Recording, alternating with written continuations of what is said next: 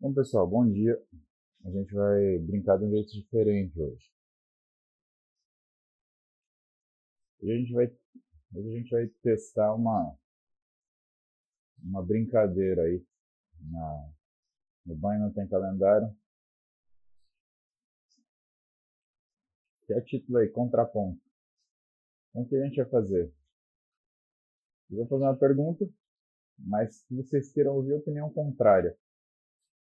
Então, normalmente vocês fazem perguntas que vocês querem saber sobre um determinado assunto. Hoje, a gente vai fazer o contrário e vocês vão fazer perguntas que vocês queiram ouvir a opinião contrária. Sei lá, você acha uma coisa legal, por que ela não é legal? Então, é, é assim que vai rolar hoje. Vamos ver o que vai acontecer. Bom dia a todos aí. Vamos largar a brasa. Ó, tem uma coisa interessante. Vamos lá. Mendes Vinícius. Vamos testar ver se funciona, Mendes? Dica para conquistar gata. Cara, essa pergunta é engraçada. Vamos falar o que você não deve fazer, então, já que a história é contraponto. Acho que a primeira coisa que você não deve fazer mandar foto de piroca para ela. Não faça isso, tá? A gente conversou ontem, mulher e homem tem uma libido diferente. Então, cara, não mande foto de piroca.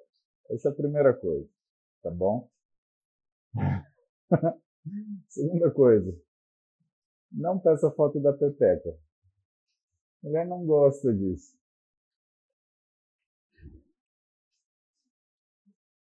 Eu acho que esse negócio de nudes, assim, tirando raras exceções, é tipo carrinho de rolimã. É uma coisa que só menino gosta. Então, vamos começar daí, né? Mantenha o nível. Não tire foto de piroca, não mande foto de pepeca. Outra coisa que você não deve fazer, não deve constranger a mulher. Lembra que eu te falei ontem que a mulher ela tem uma característica de libido muito específica, que é ela é ser seletora. Então, pegar um negócio que tira o tesão da mulher é quando você tira dela a possibilidade da escolha, tá? Sendo assim, aquelas coisas que chegar para menina que você você gosta, que você acha bonita, que você quer conquistar, né? E fazer uma serenata, sei lá, parar o colégio para entregar flor. Cara, não faz isso. Não faz isso. Isso daí funcionava muitos anos atrás, quando a mulher ela tinha receio de que ela pudesse causar uma situação de comoção né, em relação a, a, a, ao cortejo de outro homem. Não, não, é assim, a mulher não é mais obrigada a aceitar o, o, o cortejo de um homem, não, não existe isso. Né?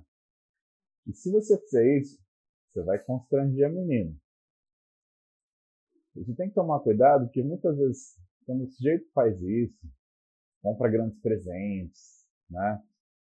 É, na verdade, a menina, em vez de sentir a vontade, ela se sente constrangida. Né? Você pode fazer isso depois que você conquistou a menina. E o grande problema do timing do homem é isso. Ele nunca faz essas merda na hora certa.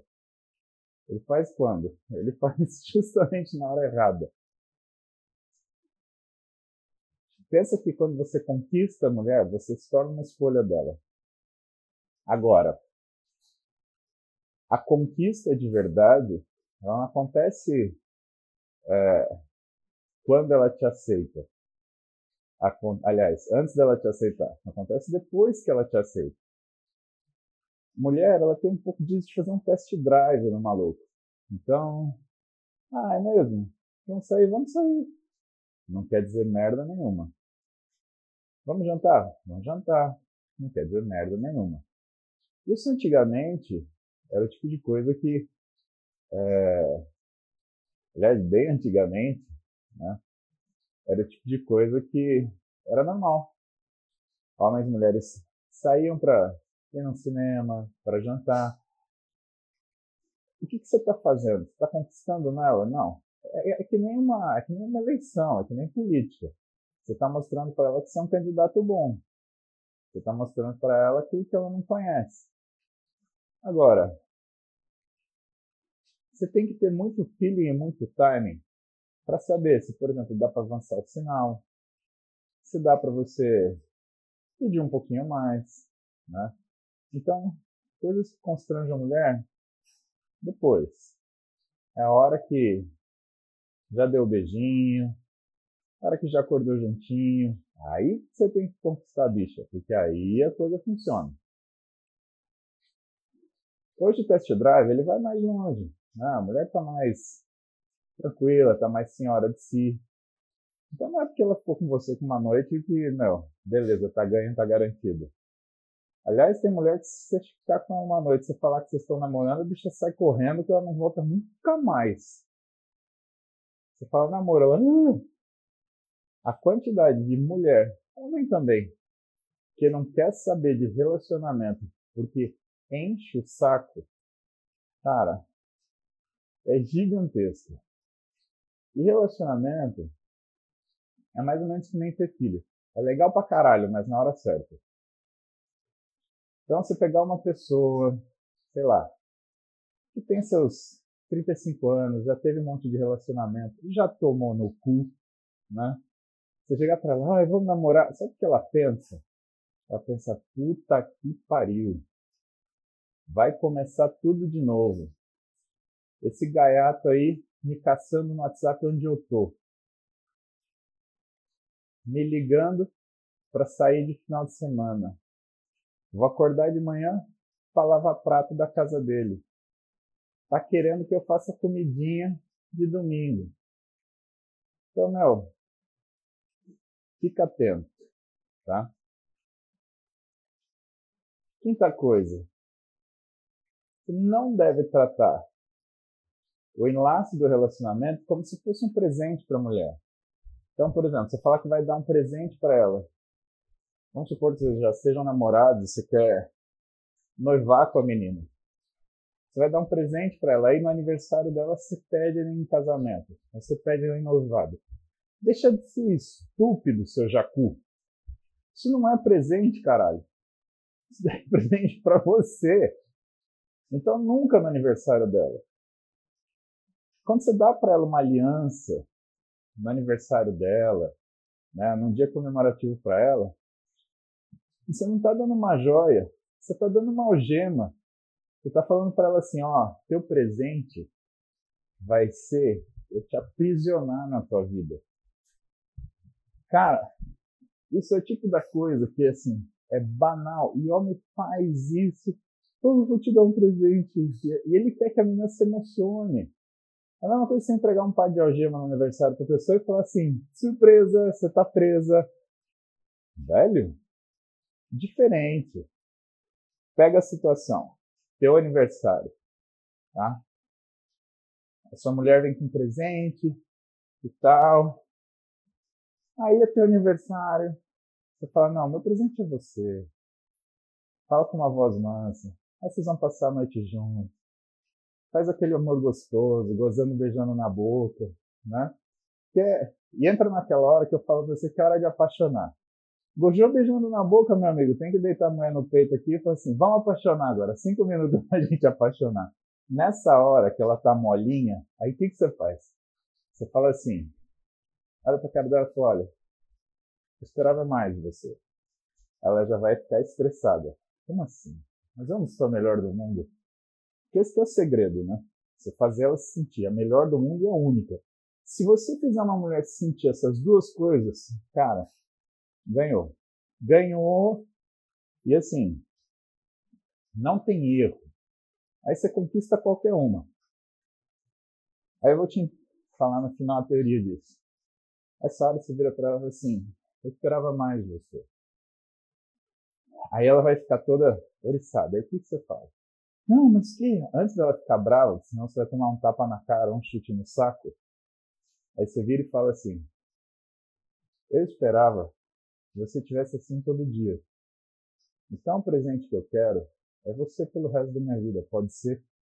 Aí, meu amigo, aí você marcou um pontinho, aí é a hora.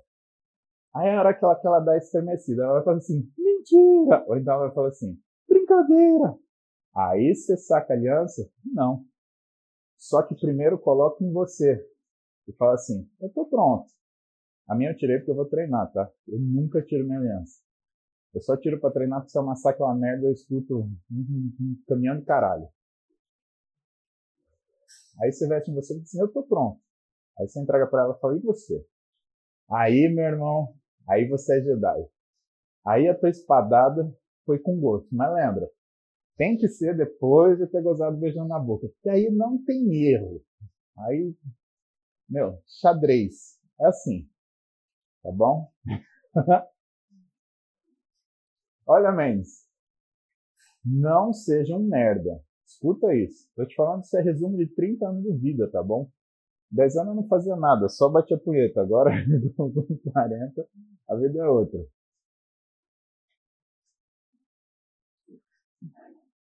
Então, o que a gente falou? Não constranger a mulher que é importante, não deixar tirar dela a escolha, é importante. Um, uma última dica, estava pensando uma coisa aqui. Tinha uma coisa importante também. Não fazer pedido de casamento no dia dela. Cuidado com o presente caro. Você tem que tomar cuidado com presente caro também, viu? Porque assim, foi na joalheria com cara de cu, o próprio vendedor já olha e fala: Hum, esse daí fez merda, tá querendo compensar. Ah, meu. Aí você tá fudido. Se o vendedor da joalheria pensar isso, tua mulher ela vai ler isso na sua testa. Não faça isso, tá? Deixa eu te ensinar quando você dá uma joia. Uma joia é para consolidar um momento. Qual é a simbologia da joia? A simbologia da joia é uma coisa eterna. Então, quando você dá uma por exemplo, um brilhante, porque o diamante é eterno, o metal é eterno. Você dá isso numa situação que você quer cristalizar naquele símbolo. Então, sei lá, a primeira viagem que vocês deram junto. Cara, não precisa dar um anel chuveiro de diamante desse tamanho. Não é isso. Aliancinha, fininha, normal, Mais uma coisa que você abra quando você tiver vocês dois juntos.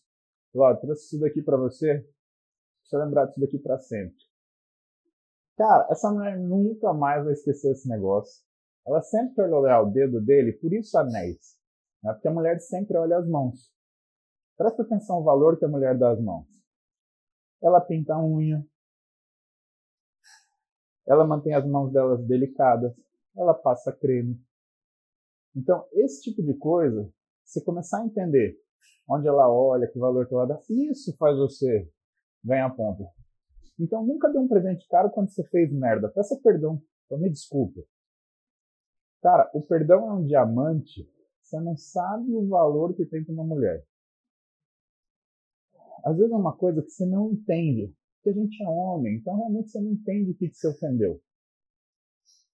E como você não entende o que você ofendeu, Vá lá, pede desculpa.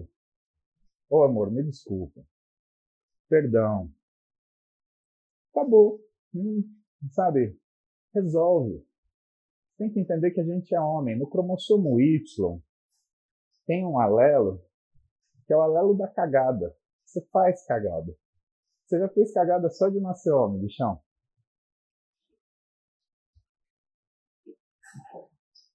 Você entendeu? Mendes, se vira com essas coisas que você vai se dar bem, tá bom? Certeza que você vai se dar bem. Ó, te falo, você não precisa de dinheiro para ganhar uma mulher. Você precisa de esperteza. Dinheiro não compra mulher. Você fala, ah, mas tem aquelas meninas que são interesseiras. Cara, tem homem que é interesseiro também. Aliás, hoje tem uns homens interesseiros que dá, dá até vergonha, tá? Mas, do mesmo jeito, para homem e para mulher, se a seleção está na carteira, quem mostrar a próxima recheada está fudido. Você está fudido. Homem faz isso com amigo. Quantos amigos você já arranjou de balada? Enquanto você estava lá bancando rico, pagando, buscando de carro. Não, é minha turma, é meu brother. Liga para esse cara e fala assim: o carro quebrou. Vamos ver se ele passa na tua casa para te pegar e te levar na balada. Eu tô sem grana, paga hoje para mim. Vamos ver se ele te chama de novo. Vamos ver a cara que ele faz.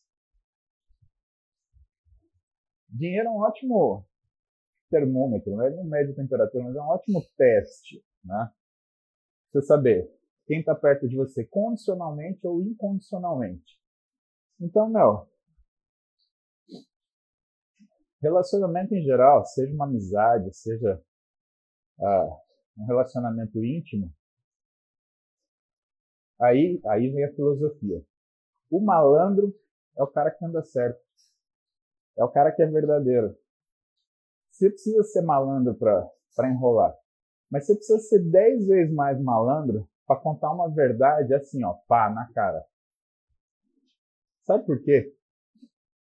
Hoje todo mundo espera mentira. Quando você aparece com uma verdade, meu amigo, aí é que nem ter um pau de 30 centímetros. Você consegue o que você quiser. Não tem um jeito. Não tem jeito.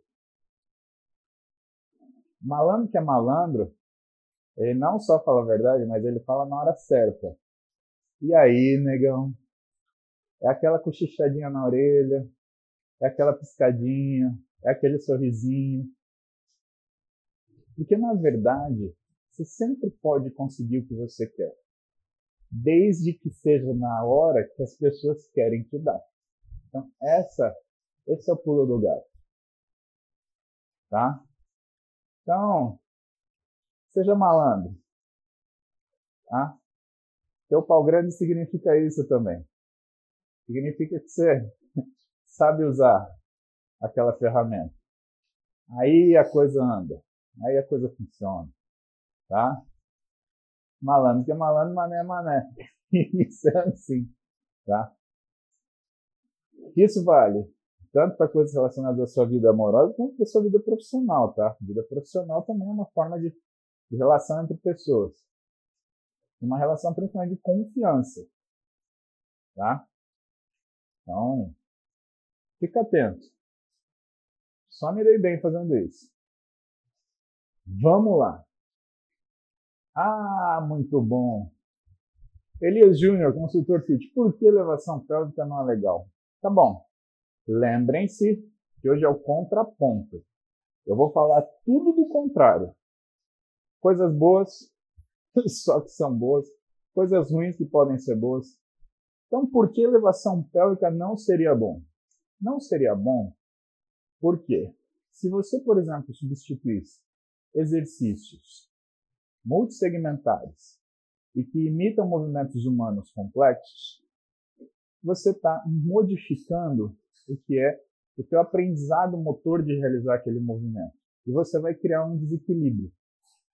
Imagina o seguinte. Você resolve. Você não vai mais fazer agachamento. E você vai fazer só elevação pélvica. Elevação pélvica até arrebentar. Ótimo exercício. Pega glúteo pra caramba. Tem o Brett Contreras, que é um cara que estudou para um caramba elevação pélvica, tá? E aí você vai fazer só isso. Elevação pélvica, elevação pélvica, elevação pélvica. Primeiro contra. Elevação pélvica, sim, você vai ter uma baita estimulação do glúteo.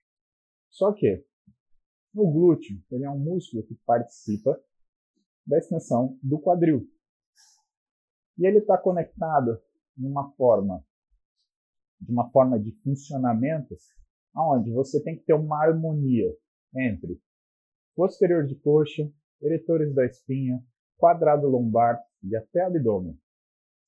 Só que a elevação pélvica, ela só trabalha a extensão do quadril num movimento travado, onde o glúteo é o motor principal Isso quer dizer, se você fizer aquele físico exclusivo de elevação pélvica, o que vai acabar acontecendo com você? Você vai acabar gerando um desequilíbrio entre o glúteo e toda a musculatura que funciona para a extensão do quadril. E o que é difícil na extensão do quadril, Elias? Ele é um movimento extremamente complexo, parece fácil, mas você pode usar o quadríceps para fazer a extensão do quadril. Você pode usar o posterior de coxa para fazer a extensão do quadril. Então, quando a elevação pélvica não vai ser legal, condicionalmente? Quando você eleger ela como um movimento que vai substituir todos os outros movimentos da musculação. Mas existem movimentos por segmento que têm o mesmo valor de trabalhar todos os músculos como se fossem movimentos principais? Lógico que tem. E os movimentos segmentares, ou os exercícios segmentares, eles vão trabalhar de uma forma sempre complementar, nunca substitutiva dos movimentos principais. Exemplo: não vou fazer mais não vou fazer mais supino, vou fazer só pec deck. Ruim. Por quê? Porque se você fizer só supino, o seu peito desenvolve numa ótima proporção de deltoide anterior e tríceps. Não vou fazer mais remada, vou fazer só crucifixo inverso. Ruim. Apesar de você estar tá fazendo adução de escápula, contração de trapézio romboide, você não está trabalhando junto. A rotação da escápula, você não está trabalhando junto. Bíceps, então não faz muito sentido se você. Caramba. Ai, ai, já tô suando já. Então não faz muito sentido você é, substituir exercícios gerais por exercícios segmentares. Se você usa então um exercício segmentar para se tornar o exercício principal daquele treinamento, o que, que acontece? Você começa a perder o que é o equilíbrio das musculaturas. E você perde o que a gente chama de. É, esse é um nome importante, é, é meio difícil. Mas isso você tem que aprender. Tem uma coisa chamada coordenação intermuscular. O que é isso? Em ordem de fazer um movimento, você precisa é, é, controlar o movimento de uma série de músculos ou controlar a contração de uma série de músculos para que aquele movimento funcione de uma forma eficiente. Tá? E se você não conseguir uh, aprender esse movimento correto, uma das coisas que vai impedir que você desenvolva é essa uniformidade ou essa, esse equilíbrio muscular. Logo, esse raciocínio que serve para elevação pélvica serve para outros. Então, quando que uma elevação pélvica não vai ser legal? Quando ela vier substituir um agachamento. Ela não substitui. Do mesmo jeito, quando um pack deck não vai ser legal? Quando ele vier substituir um supino, porque ele não substitui. Quando que um, um crucifixo inverso não vai ser legal? Quando ele substitui uma remada, porque ela não substitui. Então, nessas condições, não é legal. Bom? Tá bom, acho que, acho que vai dar bom essa brincadeira de hoje. Tá, vamos adaptar aqui algumas perguntas. Dieta flexível, bater os macros, funciona? Depende do estágio que você está. Se você está muito fora do peso, é uma forma de você criar uma regra alimentar que faça com que você tenha pelo menos a oferta daquela energia que você precisa. Isso significa que, para quem não tem nenhuma regra a dieta flexível, ela é alguma regra que já resolve. Agora, o que você tem que saber? A maioria dos nutricionistas prescreve dietas flexíveis. Como assim? Ué, o nutricionista ele tem três formas básicas de prescrever a sua dieta. Primeiro, ele pode fazer uma dieta qualitativa, onde ele te oferece uma lista de alimentos para você consumir. Pode ser uma dieta por equivalentes, onde fala a quantidade desses alimentos que você vai consumir. E pode ser uma dieta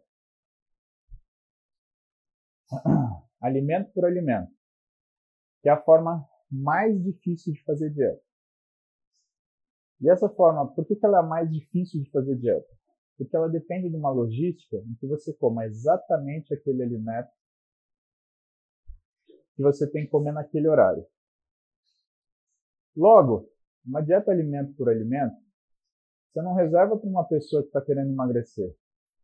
Reserva uma pessoa que está querendo resultado muito além do que é o normal, do que é o fisiológico. Por quê? Nessa situação você precisa de precisão.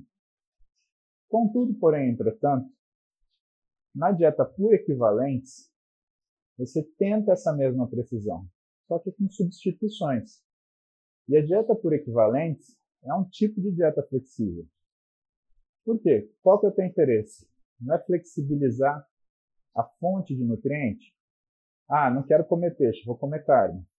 Isso é flexível. Não quero comer macarrão, vou comer arroz. Por aí vai. Agora, o que, que o pessoal faz? O pessoal joga tudo dentro da. Fabi! Minha prima, Fabi, está me vendo. Bom dia, Fabi. E as crianças? Como é que estão?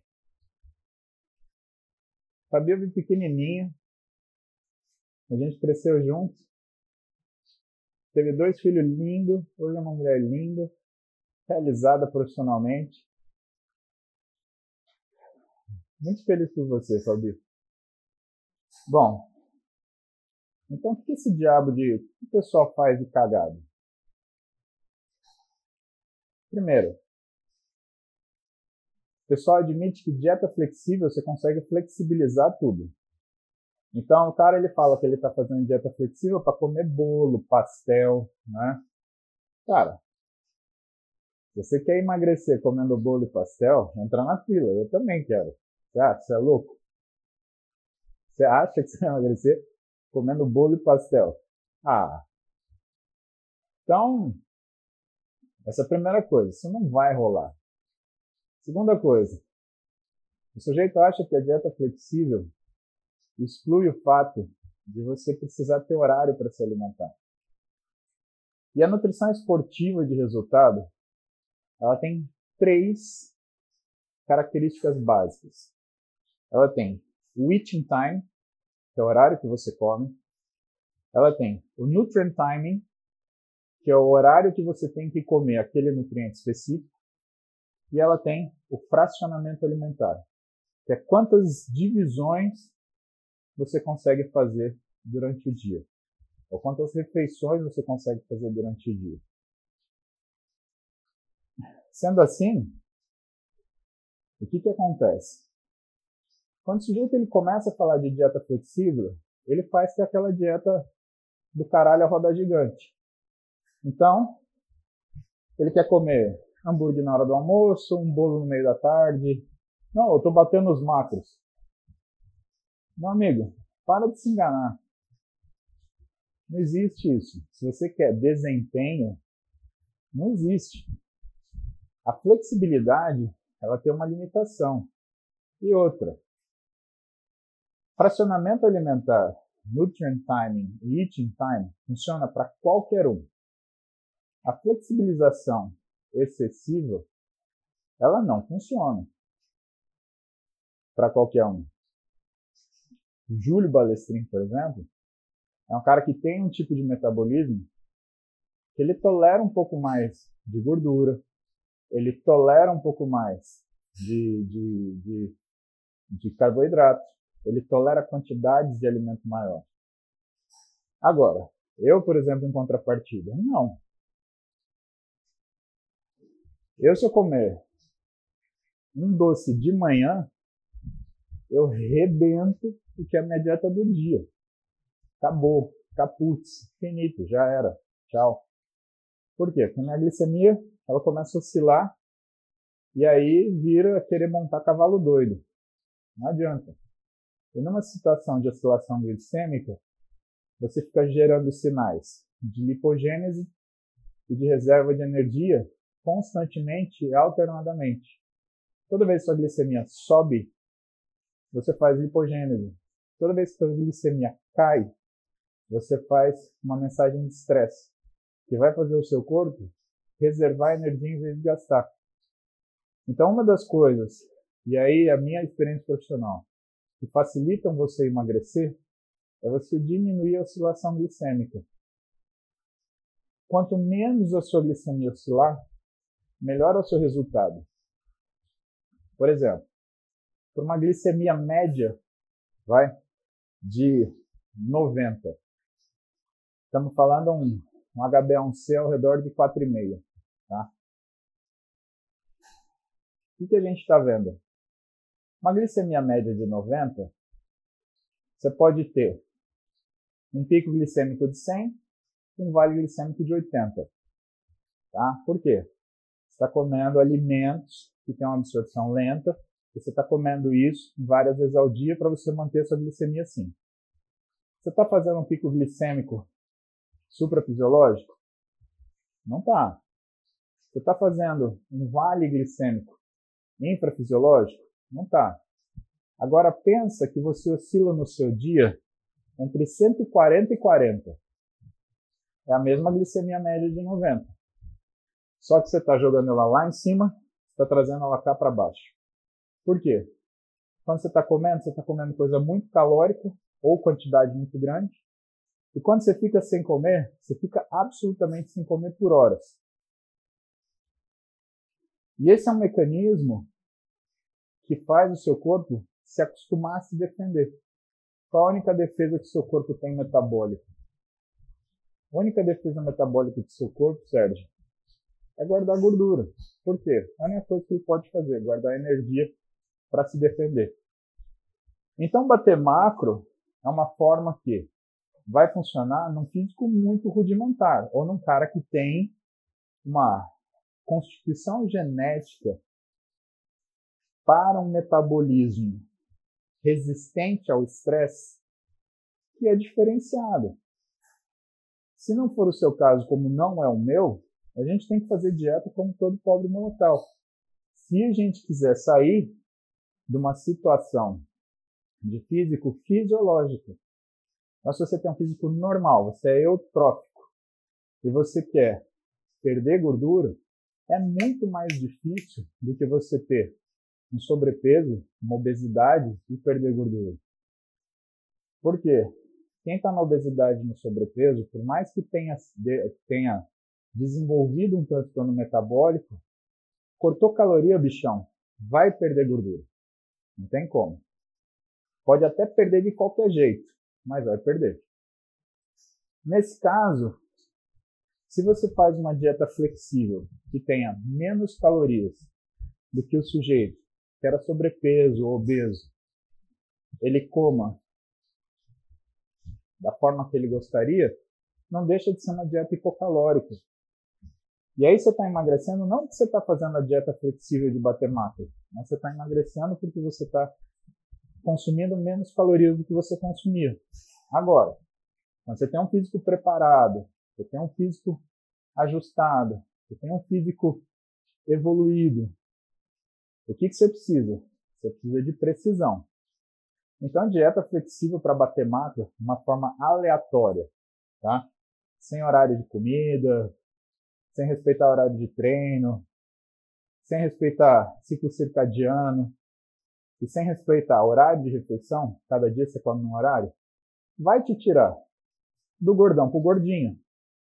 Agora, muito provavelmente não vai te tirar do magrinho, do gordinho para o seco. Aí a coisa fica foda. Aí muda de figura. Tá bom? Cara, o Elias tá com umas perguntas foda hoje. Quando o alto volume de treino não é legal? Elias, atendi um paciente ontem sobre isso. Legal que ele já tinha nutricionista e treinador. Então, eu atendi ontem o José Adalberto de Londrina. O nutricionista dele é o Irata de Londrina e o treinador é o Rafa. Aí ontem, vi os exames dele, chamei o Irata, igual o Irata. Por quê? Porque ele vai ter consulta com o Irata agora, se não me engano, dia 30. Vocês estão assim, caramba, o cara vai. Maluco é brabo. Vai ter consulta dia 30 de dezembro, dois dias antes do ano novo. Esse maluco é brabo. e aí eu já mandei pro Irata. Falei, Irata, nosso amigo aqui tá com maré alta, tá com cortisol alto. Talvez a gente precise de um pouquinho, uma adequação aí no carboidrato para poder acertar isso daí. Porque isso com droga você não consegue fazer. Você pode até mudar esse número, mas não que ele signifique uma melhora metabólica, tá? Mandei para o Rafa, o Rafa acabou me respondendo um pouco mais rápido, né? Falei, Rafa, ureia de 66, cortisol alto de 19. Ó, vamos ter que fazer um esquema de periodização para ele. Você até treine, faça um, um microciclo de choque, né? Mas ele tem que ter um regenerativo aí, que pode ser um treino intenso, só que de menor volume. E aí o Rafa me respondeu, falou, Paulo, sabe o que acontece com o Adalberto? Ele gosta muito de treinar. Eu tenho que segurar ele, eu tenho que amarrar ele. Senão, ele treina três horas. Né? Agora, veja, isso não quer dizer, pessoal, que o Beto ele tem um físico né, de um atleta de fitness. Ele não tem. Procurou me ajuda justamente por causa disso. Pô, faço dieta, treino pra caramba, o que está acontecendo? E aí, o que é meu papel de médico, se ele tem nutricionista e treinador? É investigar aquilo que são sinais, por exemplo, de uma demanda fora do que é a, a, a, a capacidade dele se recuperar porque existe essa capacidade de, de absorção do, do impacto do estresse. Né? No caso dele, o que ele quer fazer é além daquilo que ele suporta fazer. E com certeza é muito além daquilo que ele precisa. Então, o que, que vai fazer eu, Irato e o Rafa? A gente vai criar uma situação onde ele faça o treino para sentir o que ele gosta de sentir, só que, de um jeito que a gente note que o físico dele vai evoluir. A estratégia no final, ela é criar uma, uma forma de treino aonde ele consiga transitar de volume para intensidade sentindo a mesma coisa, para ele não ficar nesse alto volume. Por quê? Porque com uma de 60, um cortisol de 19, meu amigo, você está mastigando tua massa muscular. Você fala, ah, mas a ureia alta é problema renal. Não, não é. Não necessariamente. Numa pessoa sedentária, uma ureia alta, ela pode indicar um problema renal. Você investiga. Numa pessoa que faz exercício, a primeira coisa que ela fala é uma dissociação entre o volume de treino e a capacidade do indivíduo de tolerá-lo. Em geral, você vê que o cara, ele ele está num ritmo bom. Quando você vê uma ureia de 40, 45, começou a bater 50, está mastigando músculo. Ah, mas isso aí é ruim, porque é ruim. Cara, não confunda, tá? Se você quer ver função renal, porque ureia e creatinina são provas de lesão renal. Se quiser ver função renal, você tem que medir uma coisa que chama ritmo de filtração glomerular. O único exame rápido que você consegue checar isso, ele chama cistatina C. Então, muitas vezes eu peço isso justamente para observar o que está acontecendo. E aí você fala, ah, mas é, é a proteína excessiva. Tá bom, você viu o ácido úrico dele? O ácido úrico do Adalberto, por exemplo, é 3,2, é baixíssimo. Por quê? É um cara extremamente condicionado. Se esse cara tivesse um problema em, em de, de metabolização de proteína, tivesse um problema causado por proteína, com certeza esse cara teria um ácido úrico alto. Não é o que acontece. Então, o que, que eu estou vendo? Um cara com ureia lá em cima, um ácido úrico lá embaixo. Um cara extremamente condicionado. Mas o que, que ele está fazendo? Ele está mastigando a massa muscular dele. Por quê? Porque ele está treinando aquilo que ele quer, que vai muito além do que ele precisa e tolera. Logo, isso que eu explico para vocês. Se eu não falo com o Irata, o que, que acontece? O Irata continua mantendo o nível calórico. E numa situação de destruição muscular induzida pelo volume de treino, cara, você restringir caloria, você está destruindo músculo, você não está destruindo gordura. Por outro lado, o Rafa tendo essa ideia, ele consegue, por exemplo, criar formas. Voltou. Ele consegue criar formas de fazer uma exaustão muscular precoce, fazendo com que o beta ele sinta o que ele quer sentir que o volume entrega para ele. Então, o que, que o Rafa vai fazer, por exemplo? O que, que ele pode fazer? Então, o treinador, de posse desse conhecimento, tem um paciente que tem um ácido úrico baixo, ureia alta, um cortisol alto. O que, que eu vou fazer? Preciso baixar esse nível de ureia. Para baixar esse nível de ureia, eu preciso baixar volume. Só o cara gosta de treinar. É mesmo? Aí o treinador para e pensa assim: você gosta de treinar, né? Você gosta de ficar cansadinho? Você está se achando o paquitão. Beleza. Aí o treinador na cabeça dele assim ele começa. Cluster 7, drop 7, strip 7. Cara, três drop 7 seguidos, duvido, duvido que o Beto vai querer fazer mais algum exercício. Não, não, não, Alberto, não para não, não para não. Tô tirando dezinho aqui. Continua, continua. Por quê? O tempo de intervalo, ele favorece que você mantenha a progressão do exercício. Isso quer dizer que muitas vezes o treinador, ele brinca com o tempo de intervalo, ou seja, com a densidade do treino, para conseguir esticar a quantidade de exercício que esse, que esse aluno faz. O, o, o Rafa ele vai fazer o quê? Ele vai fazer o contrário. Ele vai utilizar métodos de intensificação para que o Adalberto ele não suporte mais fazer volume e consiga uma ativação muscular que não leve ao dano que a gente vai medir daqui dois meses, né, para ver o sucesso daquilo que eu, o Rafa e o Irata programamos para o Beto. O que, que vai ser o sucesso? Manter o ácido úrico dele baixo, significando que ele está é, significando que ele está ainda condicionado, diminuir os valores de ureia e diminuir os valores de cortisol. Cortisol é suprarrenal. O que, que ele está indicando? Está indicando estresse. A gente tem que baixar isso. Tá? Dá para fazer isso com droga? Dá, só que é aquilo que eu expliquei para vocês. Fazer isso com droga, ele vai mudar o número do exame, mas ele não muda o prognóstico do paciente. Tá?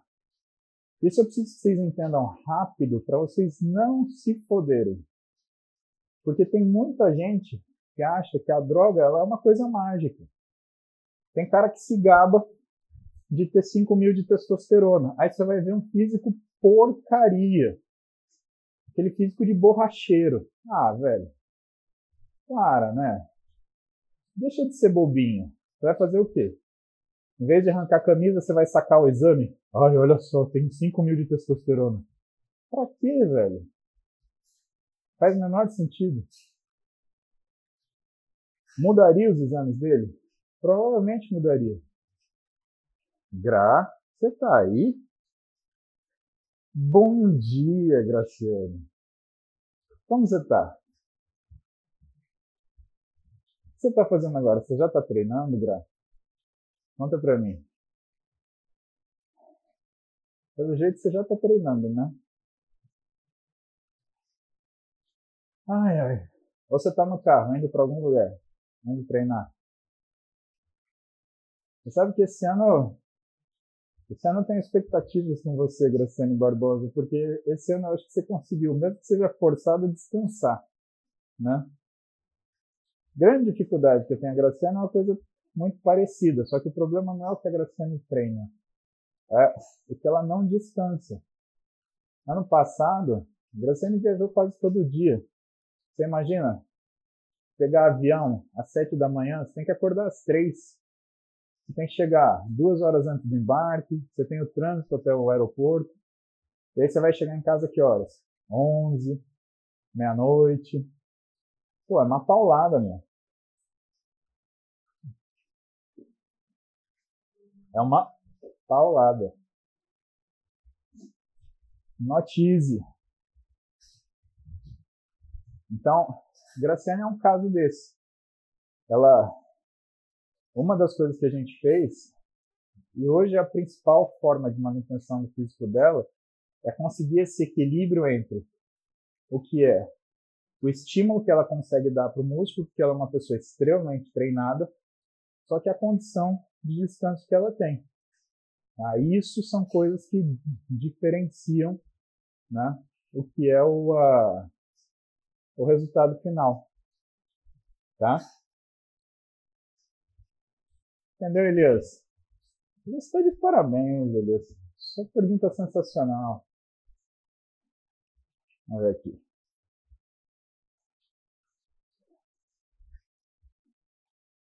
Sérgio Sérgio Goy. Sérgio Goy, estímulo elétrico. Cara, como estímulo complementar, ele é legal. Como estímulo único, não é legal. Você precisa ter a musculação sendo feita de forma tradicional para você ter um estímulo bacana. O que, que eu acho legal do TechFit? E aí vocês aplicam no dia a dia de vocês. Ele é um estímulo mecânico que você não conseguiria dar se você não tivesse essa ferramenta. Falar que você consegue fazer aquilo sem a a, a roupa é mentira. Para um cara muito treinado, que já atingiu os limiares daquilo que é a capacidade dele de realização de trabalho, é excelente. Agora, como estímulo único, o cara fazer duas sessões por semana e falar, ah, eu faço musculação, tá errado. A pessoa que cuida isso, falar que, ah, não, mas Olha aqui, a enzima CPK, que está relacionada com volume e intensidade de treino, as duas coisas, ela está aumentada. Está errado também. Falar que o CPK aumenta e por isso o treino funciona, não é uma correlação verdadeira. Tá? Não é mesmo. É a única coisa que me incomoda quando eu vejo o pessoal falando do TechFit ou de estímulo elétrico. Porque me incomoda? Porque não é verdade. Se você tem uma alteração da permeabilidade da célula muscular, ela pode ser condicionada, inclusive pela passagem da corrente elétrica por ela, e não necessariamente pelo esforço que você faz. Você não consegue fazer. É, você não consegue afirmar isso. Tanto que. O que é ideal? O ideal é que se você faz o estímulo elétrico, né, que o teu treinador que te treina todo dia, ele acompanhe isso. Para ele entender como é que você funciona, ele conseguir trabalhar para você em recuperação, em regeneração. Está criando um estresse diferente. Então ele precisa de, um, de, um, de uma forma de abordagem diferente, de, um, de, uma situação de uma forma geral. Você não pode simplesmente, ah, se satisfazer, ah, meu exame está mudado, então está tudo bem. Ó, tô falando de fazer bicicleta aqui, tô a 130 batimentos por minuto. Então o Ziad que fica enchendo meu saco, falando que esse cardiozinho vagabundo aí, pra mim não é, Rô. Pra mim é foda, irmão. É pesado. Ai, falar treinando é azedo. Bom, então é isso aí. Gostei. Vocês gostaram do contraponto? Divertido, né? Lembrando, Vocês vão começar a ver esse conteúdo agora pelo YouTube. Então tem o Rubão e o Luquinha que vão passar esses conteúdos para o YouTube, tá? Se você já está assistindo isso pelo YouTube, então vamos fazer aquela blogueiragem, né? Clica aí no se inscrever, liga as notificações, aproveita que você vai ser avisado sempre que tiver uma, uma ideia aí. Estamos passando também para o Spotify, para Deezer, Apple, Apple Podcasts. Mas o que, que acontece? Nessas estações, ela só dura 90 dias, tá? Então, o conteúdo, ele vai... O conteúdo nos podcasts, ele vai ficar disponível 90 dias aí babau. Então, se você quiser ter acesso a esse conteúdo, tem que ser pelo Instagram, pelo IGTV, ou então vai ter que ser pelo YouTube, que é a plataforma mais, mais estável em relação a isso. Tá bom? Combinado? Outros recados. Lembrando, tem ainda a nossa camiseta BNTC lá na loja Baristyle. Tem a do Maps ainda. Eu acho que tem umas 50 camisetas ainda lá. Então o pessoal está perguntando, sempre lembrar. Tá lá, se vocês quiserem participar. Ano que vem tem mais, tem mais, mais maps aí. Esse ano nós estamos de, de férias já. Giglio, Luciana, bom dia, beijo para vocês. Vocês tenham uma ótima. Hoje é quarta, quinta, nem sei que dia é hoje. E claro, olha o Cid aí me lembrando, meu primo. Tem o grupo BNPC. Né? Muse, banho não tem calendário.